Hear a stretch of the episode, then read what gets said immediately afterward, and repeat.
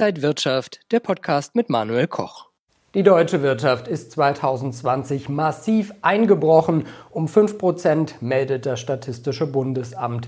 Was bedeutet das für die Börse? Zunächst muss man sagen, minus 5 Prozent klingt ja absolut verheerend, aber relativ betrachtet sind wir glimpflich davongekommen. Das hängt zum einen damit zusammen, dass wir natürlich nicht so stark dienstleistungsorientiert sind wie zum Beispiel südliche europäische Länder und zum anderen natürlich die massiven Gegenmaßnahmen der Kulturpolitik finanziert von der Geldpolitik. Das hat es sicherlich aus dem vom Schlimmsten abgehalten. Und die Börse bezahlt Zukunft. Die Börse bezahlt ganz klar den Konjunkturaufschwung in 2021. Sie bezahlt ganz klar, dass die Geldpolitik gerade auch seitens der EZB auf der Überholspur bleibt. Und natürlich zahlt sie auch die Hoffnung, dass mit Impfstoffen dann spätestens ab Mitte des Jahres 2021 dann auch das Schlimmste der Pandemie so langsam absehbar ist. Wir schauen auf die neuen Corona-Mutationen und was das für die Märkte bedeuten könnte. Zudem schauen wir auf die Strategie für 2021 und wir haben wieder zwei Top-Empfehlungen, Apple und Intel. Das alles bei Inside Markets X. Ich bin Manuel Koch. Herzlich willkommen. Obwohl die Wirtschaft also so schwer getroffen ist, sind die Börsen weltweit auf Rekordniveau, der DAX bei gut 14.000 Punkten. Ist das schon wieder eine Blase? Wir haben keine Dotcom-Blase, wie wir das vielleicht noch vor 15 äh, Jahren hatten oder vor 20 Jahren. Wir haben heute einfach Technologiewerte, die natürlich auf jeden Fall Substanz haben. Sie werden gebraucht. Das erleben wir jeden Tag, wenn wir nur über Homeoffice nachdenken. Das heißt, sie haben eine ganz klare Substanz und die wird ja auch besser werden. Wir sind ja erst am Beginn der industriellen Revolution 4.0. Das geht ja noch viel weiter. Natürlich kann man sagen, sie sind absolut hoch bewertet, aber solange der Rentenmarkt noch teurer ist, ist das, glaube ich, kein Problem für die Anleger. Wir sprechen gleich weiter und schauen auf die Strategie für Anleger 2021. Erst einmal aber der Veranstaltungshinweis. Webinare statt Seminare. Wenn ihr euer Trading-Wissen verbessern wollt, dann schaut doch einfach auf die kostenlosen Börsenwebinare der Trading House Börsen Akademie. Die könnt ihr bequem von zu Hause, dem Homeoffice, von der Couch aus mitmachen. Die nächsten Termine sind am 20. Januar das Trendfolgesystem Bluestar richtig anwenden mit Ronny Bürger und am 17. Februar Börse für Einsteiger, das Webinar für jeden, der an der Börse agieren möchte, mit Ronny Bürger und Wolf Dreistein.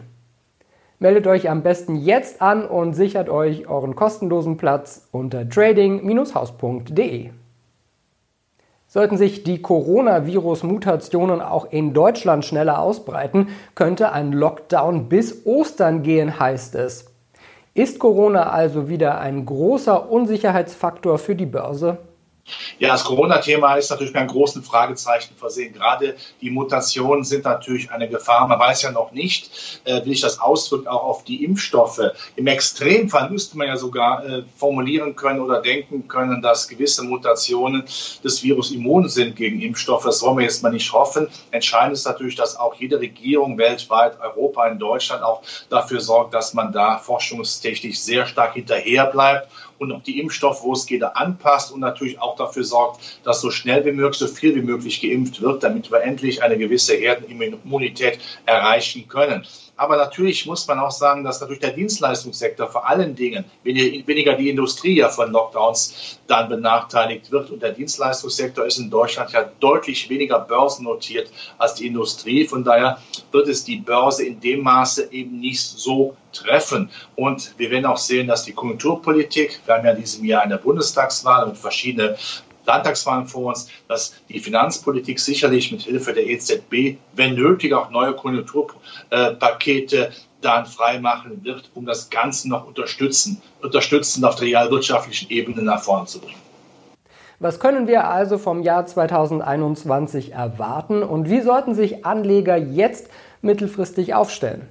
Insgesamt betrachtet glaube ich nicht, dass, ein, dass, es ein negatives Jahr wird. Ende des Jahres äh, warte ich den DAX durchaus bei 14.600, weil auch die Alternative fehlt, weil die Konjunkturmaßnahmen greifen und Impfstoffe auch. Aber es wird zwischendurch durchaus mal ja, zwicken und zwacken. Da wird es mal volatiler werden. Äh, die Probleme der Konjunktur, des Impfstoffs, äh, der Lockdowns werden sich auch mal quasi wie Mehltau auf die Märkte legen. Ich denke aber, dann sollte man kurz- und mittelfristig dann nachkaufen, gerade im zyklischen Bereich. Wenn die, der Konjunkturaufschwung dann doch stattfindet, dann spätestens ab Mitte des Jahres 2021, dann brauche ich vor allen Dingen die Zyklika. Hier kann man auch wieder gerne auf Europa setzen, auf Deutschland. Wir sind ja eigentlich die Hauptstadt der zyklischen Werte. Auch die zweite Reihe im MDAX ist dann sehr attraktiv. Aber vergessen wir bitte auch zwei Dinge auch nicht, nämlich Hightech, das geht weiter. Ich glaube nicht, dass Herr Biden trotz seiner großen Mehrheit jetzt, die er überall hatten, allen relevanten Regierungseinheiten, die Hightech-Branche zu stark an die Kandare nimmt, alleine schon, um einfach auch Macht zu haben, Wirtschaftsmacht zu haben gegen China. Ja, und das andere Thema ist natürlich, wir werden auch in Europa uns weiter zusammenfügen, zusammenhalten müssen, auch wenn Italien Regierungsprobleme hat. Das heißt, dann wird auch das Polit der, der, der politische Rahmen um Europa etwas stabiler und dann kann man gerne auch etwas stärker auf Europa setzen. Und die Schwellenländer wollen wir auch zum Schluss nicht vergessen. Die Schwellenländer machen einen fulminanten Job, machen eine tolle Innovationspolitik das sind keine Schwellenländer mehr, sie sind längst auf der Ebene, gerade Asien, auf dem Niveau der Industrieländer angekommen.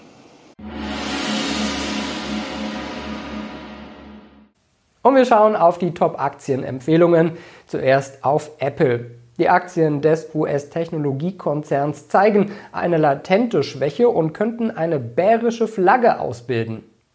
Noch wurde aber kein Verkaufssignal aktiviert. Allerdings steht die Apple-Aktie kurz davor. Die Analysten sehen hier eine Short-Chance. Bei einem nachhaltigen Bruch der Triggermarke von 128 US-Dollar würden rasch Abschläge auf bis zu 120 Dollar möglich werden. Bis dahin könnte nämlich die Ausdehnung der laufenden Konsolidierung seit Ende Dezember abwärts reichen. Ein Anstieg auf über 135 Dollar dürfte dagegen zu einem unmittelbaren Test der Rekordstände führen. Die Papiere des US-Chip-Herstellers Intel waren in dieser Woche stark nachgefragt und konnten sich im Zuge dessen über den 50-Wochen-Durchschnitt bei derzeit 51,94 Dollar hinwegsetzen. Bislang sind allerdings nur Swing-Trader voll auf ihre Kosten gekommen. Die Analysten der Trading House Börsenakademie sehen hier eine Long-Chance. Solange der EMA 50 nicht wieder bärisch geschnitten wird, sind weitere Zugewinne vorstellbar. Darüber würden schließlich das letzte Ziel um den laufenden Abwärtstrend sowie der Kursmarke von grob 56,33 Dollar in den Fokus der Marktteilnehmer rücken. Wenn euch das Video gefallen hat, dann gebt mir einen Daumen nach oben, kommentiert und postet. Und ansonsten sehen wir uns in der kommenden Woche wieder bei Inside Markets X. Ich bin Manuel Koch. Happy Friday!